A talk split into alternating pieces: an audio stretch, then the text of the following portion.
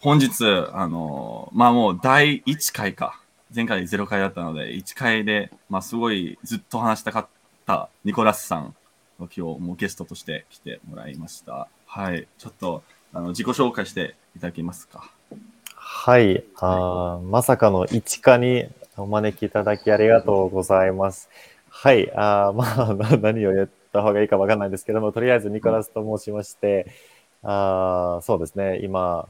ノルディックイノベーションハウス東京という団体を担当してるんですけれども、そういった北欧のスタートアップと、まあ、テック系のベンチャー企業の日本進出支援のサポートしていく団体のディレクターです。日本は5年目ですかね。もともとフィンランドという国のものです。おおまあ、すごい 5, 5年、5年間いるっていう雰囲気じゃないですよね。もうずっといる感じはすいやいやいや。ですけど、あの、まあ実はですね、もう今日も初対面っていうことで、ですあの、初めましてっていうことで、まあいろいろ、あの、多分お互いになんかフォローし合合ってると思うんですけど、まあ、あの、結構、まあお互いにね、そのテックの業界に入ってるっていう共通点があって、なんかすごい話したいなと思って、うん。あの、でも主になんかこういう話、こういう場っていうか、こういうポッドキャストっていう、あの、やってる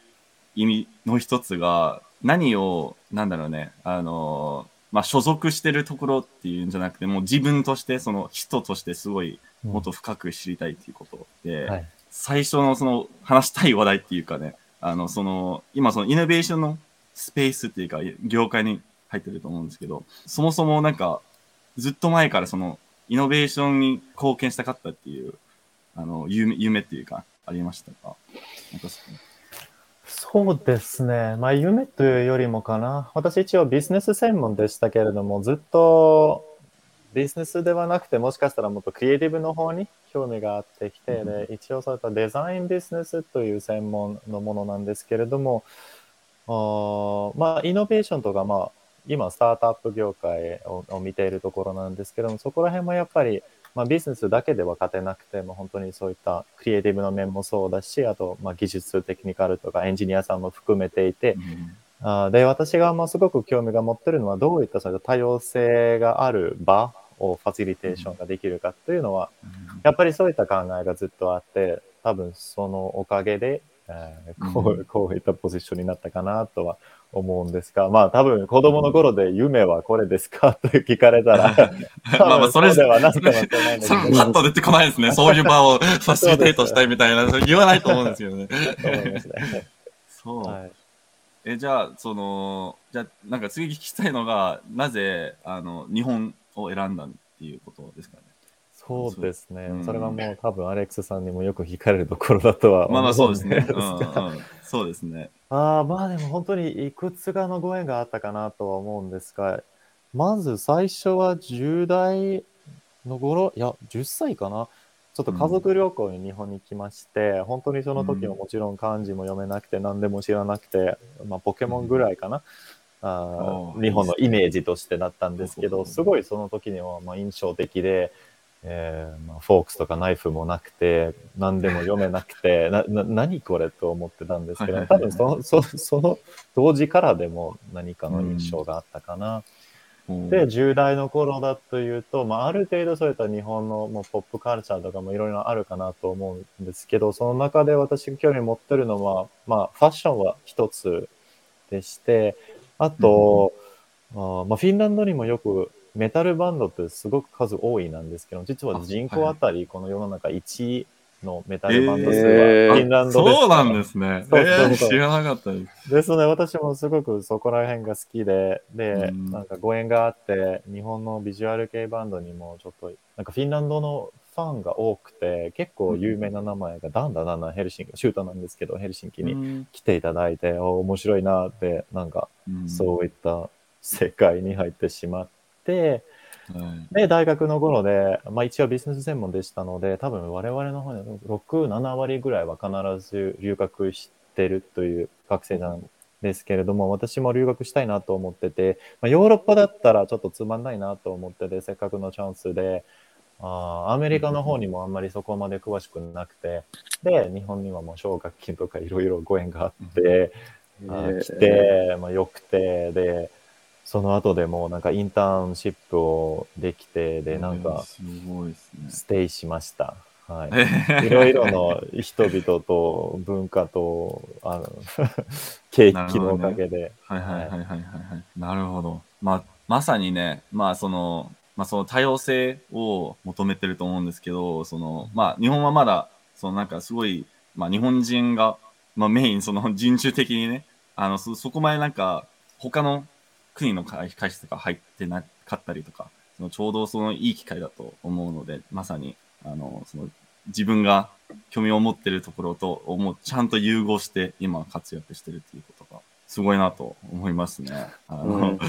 やー まあでもまいいですね。まだまだ私たちも2年前ぐらい設立しまして、まあうん私はまあ一番最初のメンバーとして入らせていただいたので、本当にもうゼロから作ってきた団体ですので、うん。まだまだ、まだまだです。毎日いろんなことをやってみて、反省して、あ、これダメだったな。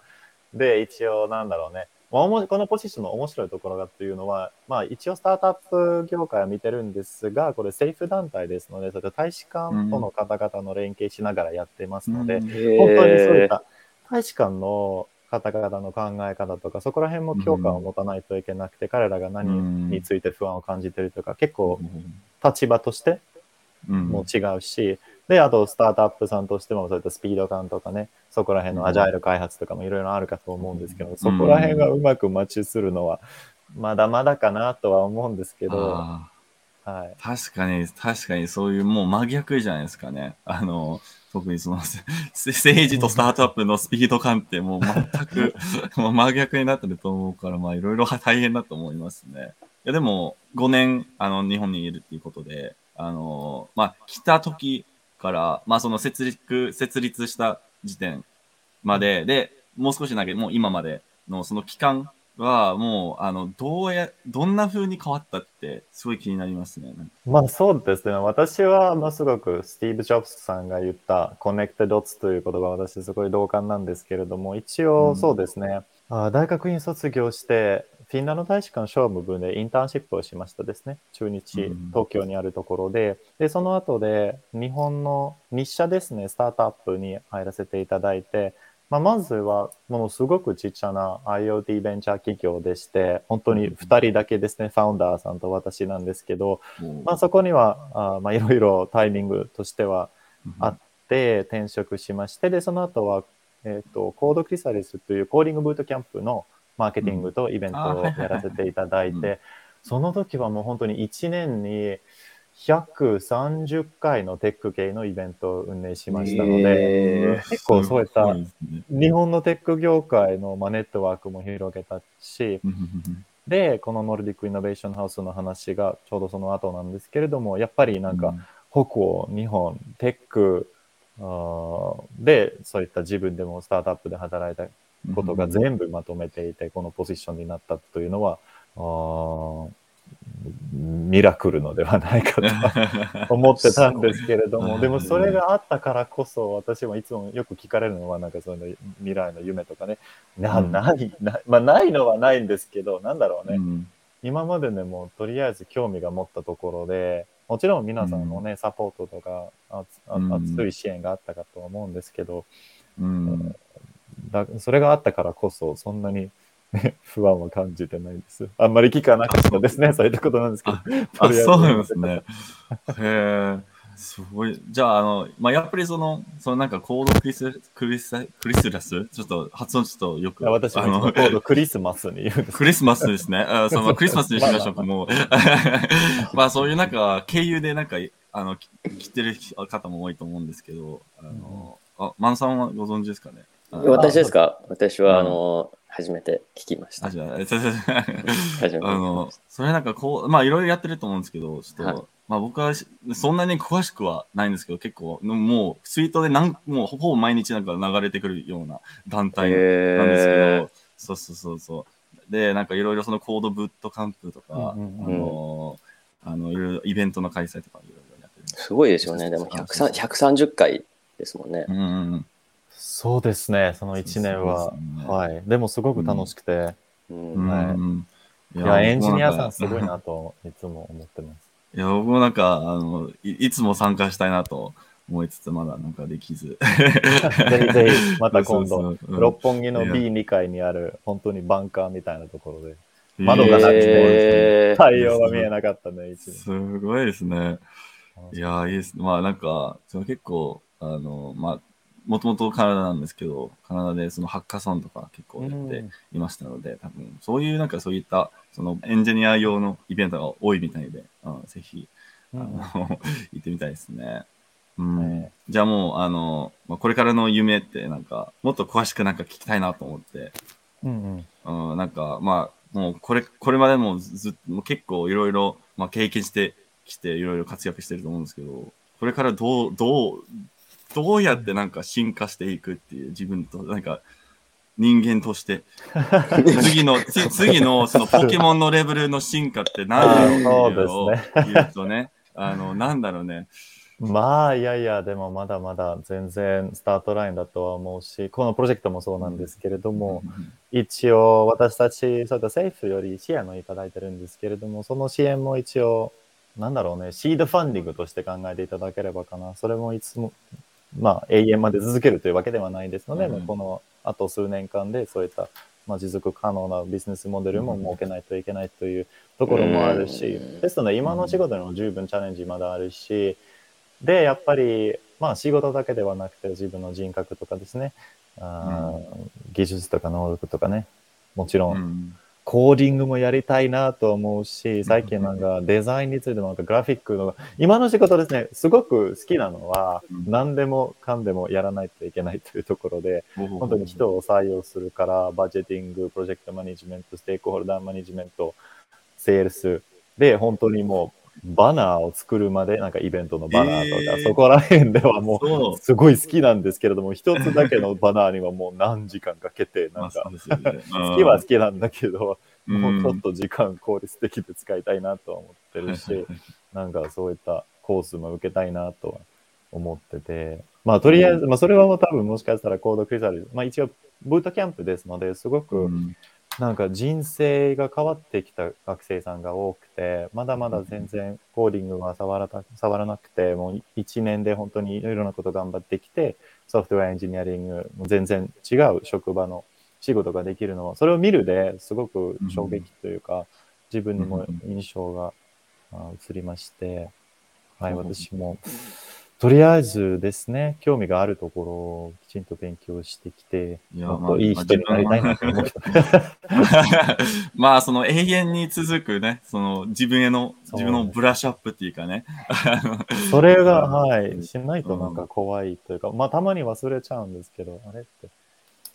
私最近もうネットフリックス見てるばかりで。いや、わかる。いや、すごいわかりますよ。すごいわかる。なんか、自分をちょっと、あの、一時的に失って、ちょっとネネットフリックスを見すぎて、うん。やっぱりなんか何したいんだろうと、ちょっと思っちゃって、なんかちょっと、あの、なんだろうね、あの、目覚めて。うん。いや、でもアレックスさんもすごいなんか活動がいろいろ、このポッドキャストもそうですし。ポッドキャストもしかやってない気が。いやでもツイッターでもよくうんシェアしてる。それは私すごい好きで、なんか本当になんか自分で学んだことを、ああ、よかったなん。だろうね。偉そうではなくても、ただのシェアしたいとか、その気持ちもすごく大事だとは思うし。それ、あれ、それありが ありがたい。それが伝え、伝えたあいえいえあいや、あの、まあ、本当になんか変な、変な、変な単語しか、あの最近ツイートしてないと思うんですけど、すごいです。この、この前なんか、マナさんも、バカにされたんですけど、私はすバごくカにしてね。勉強になったのはそのいくつが何でしたっけ？このあの省略ではない絵文字ではないもう本当にその OLZ あ、ORZ ね。この中で私あそう B のやつ全然知らなくて。あ、そうなんですね。私それは初なんだけど。いや、結構、毎日見るんですよ、なぜあか多分なんかその、なんだろうね、その、英語でたまに見えるんじゃないですか、XD とか、そのあんまり使わない XD ってなんかその笑ってるような顔って、なんかあ今はあんまり使わないけど、ともしかしてその、もっと、あの、インターネットを前に、昔に使った人しか使わない絵文字とか、よくわかんないですけど、まあそういう人、多分もしもしかしてうちの会社にいるかもしれないので、ちょっと変な表現がなんか、あの、現れ、現れたりとかするかもしれないですけど。いや、でもありがたいですね。で、でもその、今なんか逆になんかいろいろやってるんですけど、やってると思うんですけど、まだチャレンジしてないことってないんですか？なんかもうず、もう完全にもう違うこと、なんか関連してるんじゃなくて、チャレンジしてみたい。いみたいなことありますかね？そうですね。完全に違うことをやってみたいなとは思うんですけど、な何がいいかな。まあ一応ね、ずっと超えた、まあスタートアップ業界になるんですけど、まだ設立者として活動はやったことないので、ああ、それはまあいつかかなとは最近ちょっと思い始めたんですけど、まだまだうんアイディアベースで、あまあ個人事業から始めた方がいいかなとは思ってるし、で、それは。拡大したら、うん、いいんですけど、えいや、私、いや、あの、あどうぞどうぞどうぞ。いえ、一応思ってたのは、この今の仕事って結構やっぱり人と人をコネクトするのはやっぱりメインね。だからこういった企業さんはあこういった投資家さんはあった方がいいですよとか、うん。そこがなんか頭の中で、あ、このコネクションをしないといけないという場合が多いなんですけど、でも逆になんか私が誰かを知ってるのは、なんか本当覚えてないんですよ、残念ながら。うんリンクトインでもまあよくコネクトはしてるはしてるし、あともちろんまあ重要な、うんまあ重要、重要と言葉違うんですけど、まあそんなに連絡が取ってなければもちろん頭にすぐ入ってこないんですけど、うんで、も多分そういったコネクションはもう何回何回失ったかな。まあ失ったというかそのコネクションができる場合が失ったかなとは思いますので、そこら辺がなんかより良いイノベーションがあればいいなとは。ちょっとおお思って確かにそうですね。まあ、ま、まさにね、コロナ で多分そ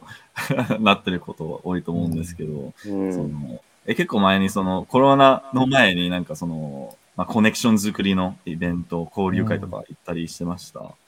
そうですね。それはもうメインでしたかな。でも、当プロジェクトはもう本当に2年前の春でしたので、まあちょうどコロナが、まあ、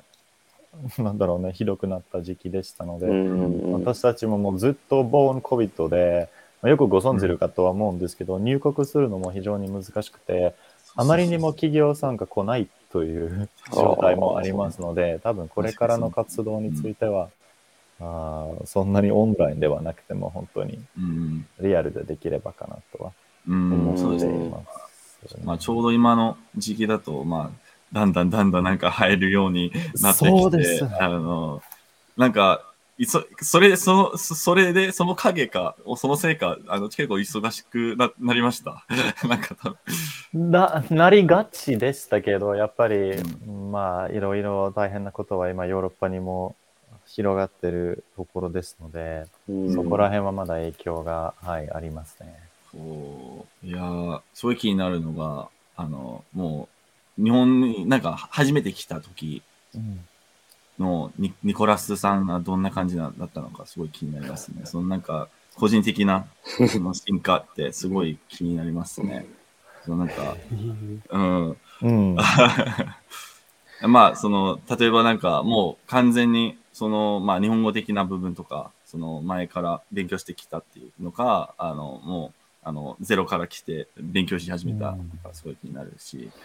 うーんまあ、交換留学したのは大学生の頃でしたね。もうその時ももうあんまりにも日本語話せなくて、多分 N5 レベルでしたかな。なんか、こんにちはとか、ありがとうぐらい。えで、店の店員さんがいらっしゃいませと言ったら、俺も多分、いらっしゃいませと答えました。ありがちだね。の。ありがちだそうね。そうそうそうそう。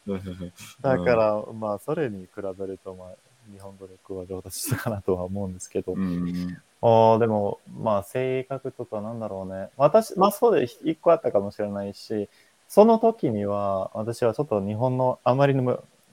なんだろうね、まだ慣れてなかったところが、やっぱり、うん。どこでもプロセスがあります。日本の中で。うん。あー本当にどこで並んだ方がいいとか、こういったサービスを購入したいのであれば、このステップ1はこれ、ステップ2はこれ、ステップ3はこれです。そういうのは本当に日本国内でもどこでもあります。で、そこにはまだ慣れてないのであれば、結構、あーまあ、違和感まあ、ショックもそうだし、なんか、特になんか北欧のものとしてとか、フィンランドは、実はフィンランドの地域としては日本に結構似てるんです。まあ、うんエリア、うんその国のエリアなんですけど、人口は500 150万人ぐらいですね。東京の半分でもないし。ですので、人口あたりのスペースが多いです。で、それが多分あるからこそ、皆さんが結構、まあ、自由に、まあ、歩けるし、とか、もう本当に自分のペースを持ちながら生きていけるかなとは思うんですけど、日本は、特に東京は、あ当然そういうことができないかなとはあ人々も多いし、まあ、ぶつかるし、電車の中とかね。だから、そういったルールとかプロセスがきちんとあります。まあ、最初にはそこは結構違和感があって、あ何これって思ってたんですけど、まあ、さすがにそうですね、今5年目でして、もう慣れてきて、で、ちょうどコロナがあったから1年半、2年ぐらい、あ自分の国には帰れなかったんですけど、ちょうど去年12月に帰ってきて、うん、なんか皆さんすごい乱暴だなとは思ってました。もうちょっとなんかきちんとやってほしいなとか、で逆になんかこういった場面で、なんか私が何をすればいいとか、本当にもうなんかマニュアルとかも何でもなくて、なんか、あ、これはね、自分で考えないといけないなというところが結構多かったです。ですので、もうそこら辺はもう慣れてきて、もしかしたらもう、もうそんなに、うん、悪くはないかなというふうに始めました。まあ、やっぱりそういうリバースカルチャーショックみたいなのあったんですね。それありましたね。うん、い、や、すごいわかります。まあ、ちょうど、あの、僕も、あの、この前クリスマスの時に、うん、あの、帰ってきたんですけど、まさにね、あの、そういった、まあ、一、一年目だけだからちょっとあれなんですけど、あの、その、何でしたっけな？多分ドイツ経由でカナダに行って、その急に、あの、結局多分そのなんか、その接客の、あの、対応とかもすごい慣れちゃって、あの、日本の。だから、あの、急にドイツに、ドイツに行って、あの、その、まあ、空港のスタッフさんとか、あの、に荷物を渡したら、すごいもう乱暴的なんかな投げたりして、まあ、日本だと、もういつも笑顔で、ね、笑顔でなんか、あの、対応して、申し訳ありませんみたいな、まあ、言うんですけど、そこはもう全然反省せず、なんか、ごめんねみたいな言われてきて、あの、僕全然大丈夫、まあ、まあ、全然いいですけど、ちょっとショック受けたんですね。だから、やっぱりね、だんだんだんだん染み、染みついてるんですね。その、日本の文化が。うん。いや、あの、なんか、かあの、フィンランドと、うん、あの、日本って似てるってよく言われるんですよ、日本でも。うん、でで、ニコラスさんが実際に日本に来るじゃないですか。例えば来る前と来た後で、例えばその違いが、ああ、やっぱ違うなって思ったところとか、あれ別にこれ違わないじゃないって思ったところってありました？いや全然似てるだと私は思ってますよね。フィンランド人と日本人。逆に、例えばまあアメリカ人に比べると私、こっちの方が似合うかなとは思ってます。特にそういった社交的としてお互い初対面ある程度シャイ。私そんなにシャイなものではないんですけれども、まあでもちょっとなんか、なんだろうね。うん、それはちょっと酒を飲みながら、サウナに入りながら、温泉にしながら、人間関係作り、あんまりそんなに簡単なことではないかな。なんだけど、うん、その壁を一回越えたら、もうすごく親しくなれるというのは、共通点だとは思っています。そうなんですか。で、そのフィンランド人って、あの、まあ、一般的に、日本人だとその本音と建前とかってあるじゃないですか。うん。うん、そういうのってフィンランド人の中にもあったりするんですか？その普通に例えば会合をするときに、まあ、ちょっと何かしらの壁があって、うん、でちょっと仲良くなるには時間がかかるんだけど一旦仲良くなってしまえばもう結構あの何でも話せますよっていう。そうですね。フィンランド人は基本そんなに話してないです。それが問題です。あそもそも、そもそも話さない。なんか、うーんって感じです。なんだけど、まあその本音と建前は、うんまあそこまで決まってないかもしれない。それは結構人によるのだとは思う。それで社社会としてのルールとかそういうところはないかなとは思うんですが、基本としてはそうですね。ちょっとあんまりにも話してないかなと。じゃあもうみんな見口っていう、無口っていう感じですね。あ、でもそういった言葉上にもフィンランドある。なんだろうね。沈黙は金、話すのああはあ、そうそうそうそうそうそう。ああだからそこら辺ですので。え、その北欧の方は結構似てますかね？そのフィンランドとかスウェーデンとか。ああ、そこにももちろん似てるところ、あと社会としてのん。福祉国家とかそこら辺は全然似てるとは思うんですけど、人格としては、フィンランド人はちょっと別物ですね。うん。まあ言語もそうなんですけど、うん。私たちフィンランド語を喋ってるんですけど、うスウェーデン語、ノルウェー語、デンマーク語と、あとアイスランド語あるんですけど、そっちの4カ国の語が結構共通されてるんですけれどうんも、フィンランド語はまだ全然別で、うん一応なんかロシアの方から来たうん。者たちですので、ちょちょっ。と、うーん、違う、若干違うですね。そう、う。そうなんですそういっよ。た文化の違いも私、毎日感じています。日本の北欧だけではなくても、北欧の5カ国の文化の違いと。そうそうそうそうそうそう。はいそうなんですよね。はい、だから、フィンランド語って、あの、日本語とタイプが似てるって聞いたんですけど、あのうん、でとかにとか、がとかに該当するような言葉があったりとか、その動詞が活用されたりっていう、もうそもそもノルウェーとか、そのスウェーデン語とは全くもう別の語族なので、っていうところを聞いたんですけど、それってあの日本語を勉強するときに役に立ったりとかしましたか？えっ、とですね、一応発音としては合ってるかもしれないんですけど、もちろん文法と言葉も全く違うだとは思ううんうんし、日本の特別な、まあ、発音もいくつかあるんですけれども、うん。まあでもそこまで違和感がないかなというふうに結構、初めての日本語レッスンを受けるフィンランド人としての発音だけに関するのはうんそんなにやばくはないかなとは思ってます。そう、じゃあその、典型的なアメリカ人の、あの 私はそこは何でも言わないんですけど。あ、ならないですね。うん、そうなんですね。でもいくつかのなんだろうね。例えば、カニという言葉があるんですけど、カニというのはフィンランド語で、あーうなぎですね。う。ん。それま紛らわしいですね。そういや、でもそうですよ。多分なんかすごいびっくりしまして、なんか、えーな寿司屋さんに行って、なんかカニ、え、カニって思ってたんですけど、あ、それは違うな。あと、そういったもいくつかのありますよね。ハイというのは、えっ、と、なんだ、シャーク？その、怖い。ああ、サメね。ダメそい結構あります。あえ。うそれはーん確かになんか、すごい勉強して、していても、なんか無意識、なんか無意識的になんか反応しちゃうんですよね。もう染みついてるから、その言語が。確かに。ああ、それはそうですよね。じゃあ、やっぱ、え英語、英語で、で、でよかったな。なんかあんまりその似似てることはそんなに。え、でもカタカナじゃない？それは私もすごい、なんあか、、確かに、まあ、カタカナが、カタカナ語が一番難しいから。あーそうそうそう。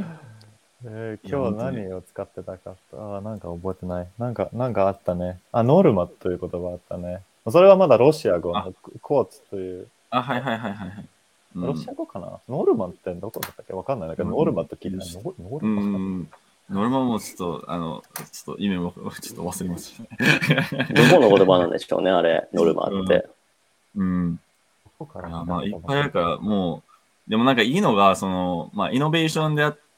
であっても、まあ、そのテック、その今、ゲーム会社で働いていて、その、まあ、エンジニアとして、あの、働い、は働くと、その、カタカナ語、一応なカタカナ風に言ったら、通じるっていうことが、よくあー、ってそれはいいですね。そうそうそうそう、すなんか似てますかねその、イノベーションの方。ああ、似てます、うん似てます。うん。むしろそっちの方が多いですね。でも逆に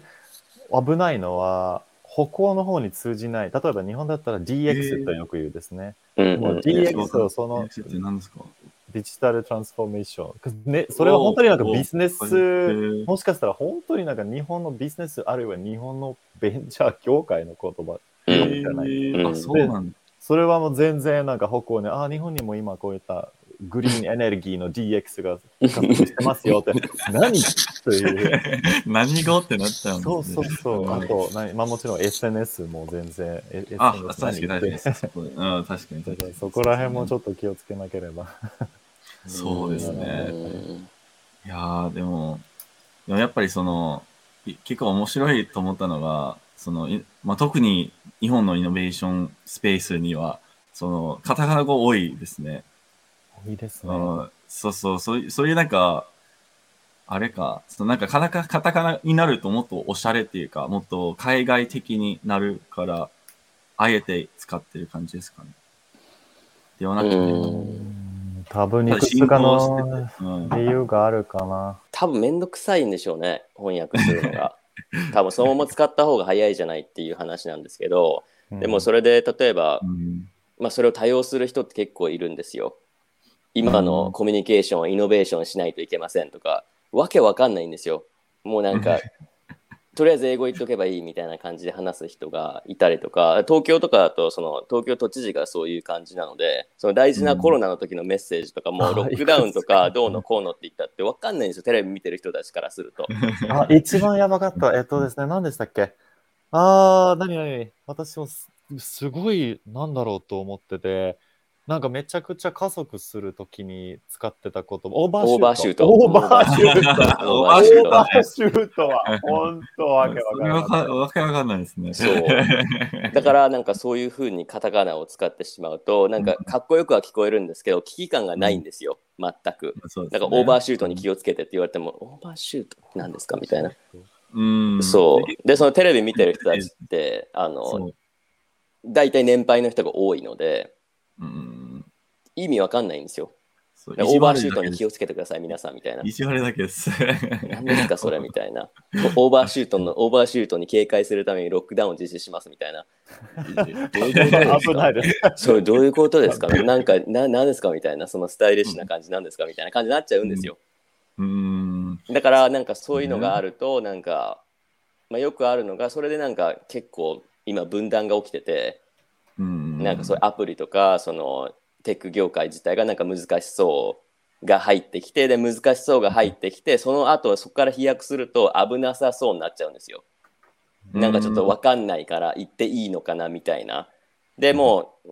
一部の人からしてみてあそういうの分かんないんで私みたいなのが今すごい顕著に現れていてだから今でもファックス使うじゃないですか。うん。メールで済むのにファックス使ったりとか全部紙じゃないですか。とりあえず印刷してくださいみたいな。うん。神は多いですね。そううん まあ多分その政治と関わる仕事今してるそと思うから、そのまだファックスとか使ってますかね。私たちが、まだ。まあとりりあえず私が使ってないです。でもあよかったです大使館の方には使ってます。うんああ。やっぱりもうなんかそこにはたまには、まあこれ言い訳だとは思うんですけど、そういったセキュリティ面というものもあるそう。そう。うん。だからそこのセキュリティのところもなんかあの今そのなんか日本のイメージだとなんかすごい IT 進んでますよねってなんか周りの人から思われてるんですけど、実はそうじゃなくてなんかそういうセキュリティのこともなんかアメリカとか韓国とか中国台湾台湾とかにそのサーバーがあってそこでなんかセキュリティ管理してますみたいなもう日本でもセキュリティ放棄しちゃってるんですよ。うん何やってんのかなって思うんですけど難しいですよね。まあだからこういうイノベーションハウス東京とかね、そうあるわけですよ。うんまあで、それなんですけど、ニコラスさん。うんうん。で、そこで、例えば、その、あの、フィンランドから日本に来て、その人と人とか企業と企業とかって企業と投資家をつなげる仕事をされてるんですけど、難しいなとか、ここ難しいなとかって思ったことってありますか？いやー、全部難しいですね。やっいや、ぱりでも企業の、まあ、海外に進出するのはそのまま難しいだとは思うんですが、でも、なんだろうね、結構、まあ、北欧の方にも日本に関するもすごくな、なんだろうね、フレンドリーとか良いイメージがあるし、で、北欧の方々からも、北欧はすごくポジティブな面で、うん。見ていただいてます。ので、一応そういった交渉に入るときには、まあ、ある程度の信頼性がもう設けてますので、その上の、なんだろうね、会話になるとは、もちろんそういったテクニカル面とか法律とかいろいろあるんですけど、でもそういった人間としての信頼性作りは、まあ、まあ一応今コロナですから全部オンラインで、それはまだちょっと難しいだとは思うんですけど、でも対面であったら結構、あーなんだろうね、良いスタートから始まるというのはもうすごくいいことだとは思うんですけど、まあもちろん文化の違いもあるし、ミーティングの運営側とか、あと、まあ、スタートアップさんだったら、やっぱりそのスピード感とか、多分そのミーティングで決まられるんじゃないかなとは思うんですけど、日本の場合は、うん、あまあ、とりあえず今日のミーティングはこの部署のこの3名が参加しますが、別にこのミーティングでな何かの、なんだろうね、決断はしないというか、とりあえず情報共有して、で、それをまだ社内検討で、で、その後でフィードバックとか、もしかしたら詳しく聞きたいことがあったら、それは別に全然、それは日本のスタイルで、もしかしたら他の大手企業のスタイルもそうなんですけれども、それはもう私の役割としては、それをきちんとその北欧の企業さんに伝えないといけないですよ。一応だって期待設定ですね。このミーティングでは多分こういった方々が参加して、こういった議論になるんじゃないかなとか、そこら辺は、まあ、お互いなんですけれども、私はもちろん日本の方にもたまに打診してるんですけど、うん、あ今はこのすごく加速してるスタートアップさんの CEO が参加しますので、うん、なるべくできるだけこのミーティングで、あなんかディションしたいなというか、うん、まあ、そこら辺は、はい、我々の、うん、役割ですね。すごい難しそうですけどね。うん、で、どんな感じのスタートアップの企業が、うん、あの日本にあの入ってきたり、入ってこようとしてるんですか？そうですね。まあ結構、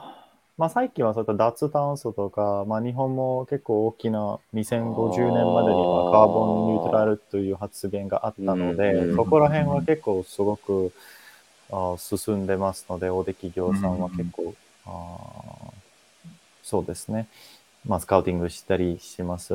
あと、北欧の強みというのはやっぱり、まあ、私たちディープテックというなんですけど、中心機能に関するのテクノロジー。一応、私、フィンランド人で、なんかノ、ノキアという会社が、まあ、まだまだ全然あるんですけれども、もしかしたら。まだ存在してるんですありますね。あります。でも、ちょっとメインの方が今、ネットワークとかそういったことを、6G とかやってるんですが、あでも、それが、いろんな時期があったからこそ、その分野の、まあ結構優秀な人材が、なんだろうね、フリーになったので、で、起業家になったケースが実は結構多くて、それは実はノキアさんも応援しました。その、まあ私たちは結構大変な目に遭いますので、こういったサポートプログラムを入っていただければ、私たちも、例えば企業になりたいのであれば、ある程度支援しますよ、その初期。そういった制度があったからこそ、そこら辺の分野が、まあ分野、まあ分野ですね。が、あはい、あ強みが持ってますね。へまあ、私はどちらかというとテック業界だけを見てるんですけど、もちろんそういったデザインの系も北欧と日本もなんか木材とか、ああもしまあそういったサウナかつ温泉文化にもなっているところがあるんですけど、そこまで私詳しくない。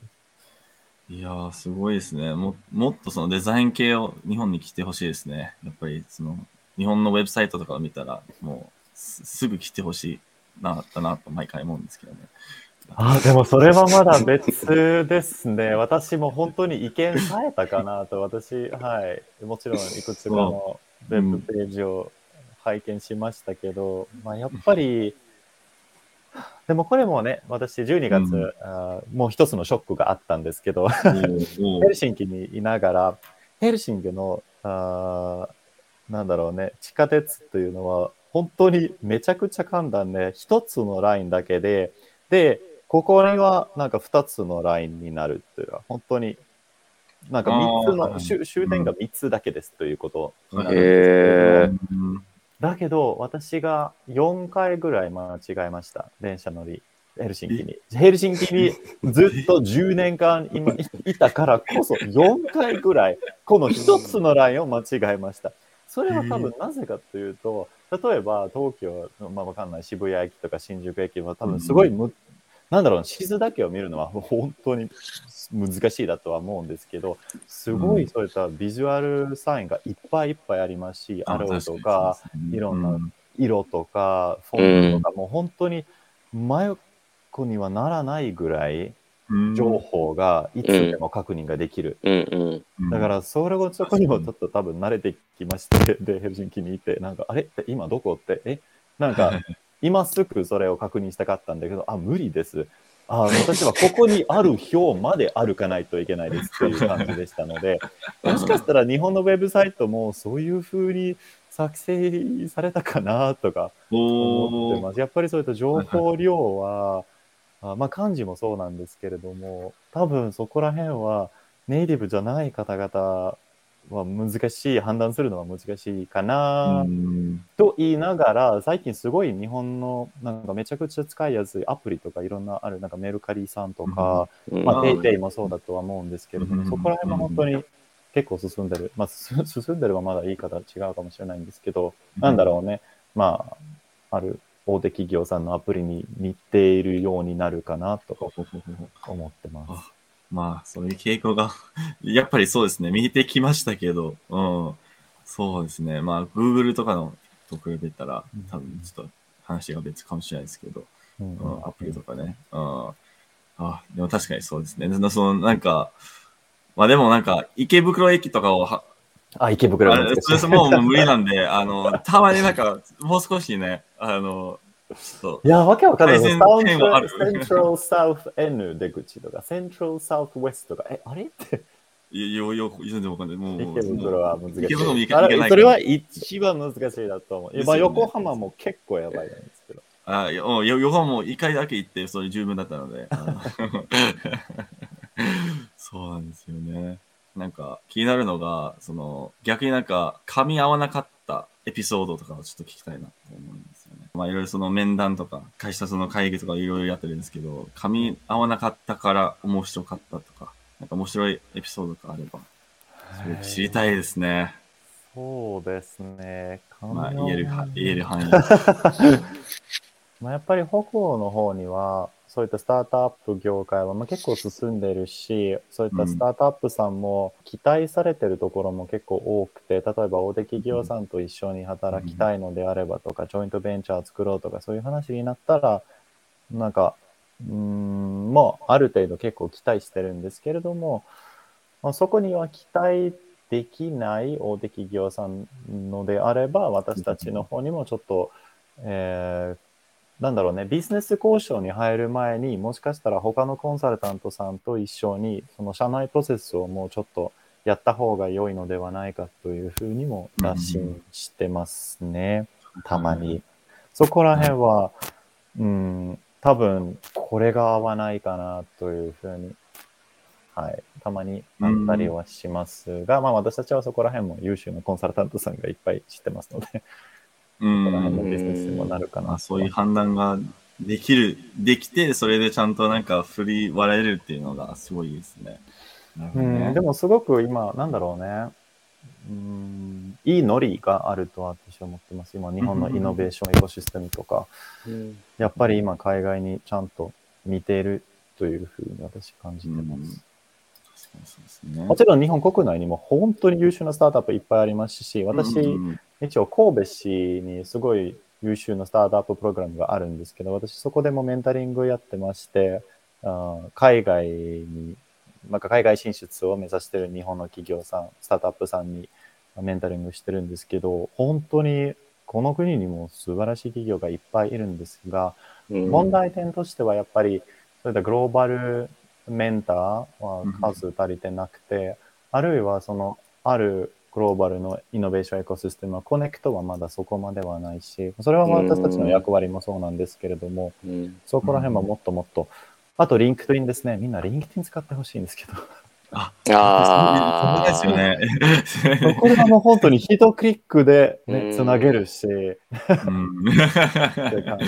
何使ってるんでしょうね。名刺だけですですかね。もう、あったら名刺は、だからそういう文化あるんですかね。うんまあ、名刺交換、あと Facebook も意外に多いですよ、ね。あ、やっぱりそうですよね。あ、確かになんか、Facebook しかない人、たまに、あの、あ、ありますね。そうですよね。うん、いやもう別世界ですね。うん。あんま使ってないですもんね。なんか結構その、日本独自の何転職サイトだったりとか就職サイトに登録してっていう人が結構多いから、うん、確かに。そうなんですよね。うん、まあでも確かに、まあリンクトインというのは結構そういったなんだろうね、自己ブランディングとかそういうふうにも見られますし、うんで、もしいきなり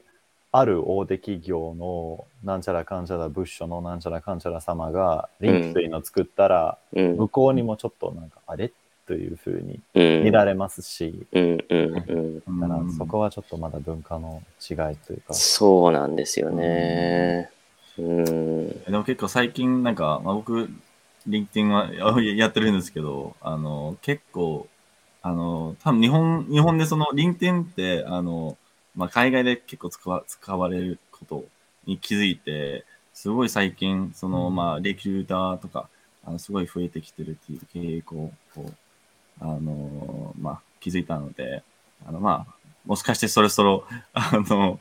一般化 するかもしれないですね、日本でも。うん。まあ少なくてもスタートアップ業界の方々に使ってほしい。なぜかというと、やっぱり彼らの技術で、まあ、世界を変える。まあそれはもうある程度のスタートアップの意味として、まあある業界をトランスフォーメーションするんだとは思うんですけど、でもそうするとどうしてもそういったグローバルコネクションが必要ですね。うんうんうんある R&D センターの技術が持ってる方々との連携しないと、というか、ある投資家さんとか、あるうん優秀なアクセラレーターさんに応募したいのであれば、うん、まあ今の時点ではリンキトインしかないかなとは思うんですけど、そうではない時期も来るかもしれないです。いやー、わからないですね。もうもしかしてね、そのもうメタバースとかもいっぱあ、いそうですあのね。つく 始まってるから、もしかしてそれでみんながつなぐように。あ、でもそれはチャンスかもしれないですね。そうですね。うん。まあ、それか、イイロン・マスクがなんか新しいソーシャルメディアを作りたいっていうのも言い出したので、そこうもん。どうだろうね。うん。うん。まあ、いっぱいあると思うんですけど、まあ、まあ、そろそろ、あの、お開きにしたいなと思うんですけど、その前になんか、何かのメッセージとか、まあ、宣伝したいものとかあれば、ぜひ、あの今のチャンスだっていう、ぜひ。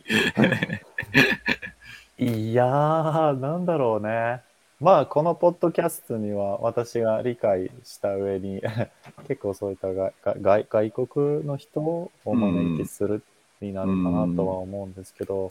あとまあ一応そういった日本語に関するのポッドキャストにもなるかな。それだけもちろんではないんですけど、うん一応私が思ってたのはやっぱりこういった場面で、あーなんだね、登登壇するというか、もうすごくいいし、やっぱり勉強するためには本当にアウトプットが必要ですので、そうですよね。うん。だからそれを一生懸命活かせたらいいなとは思ってます。はい、それは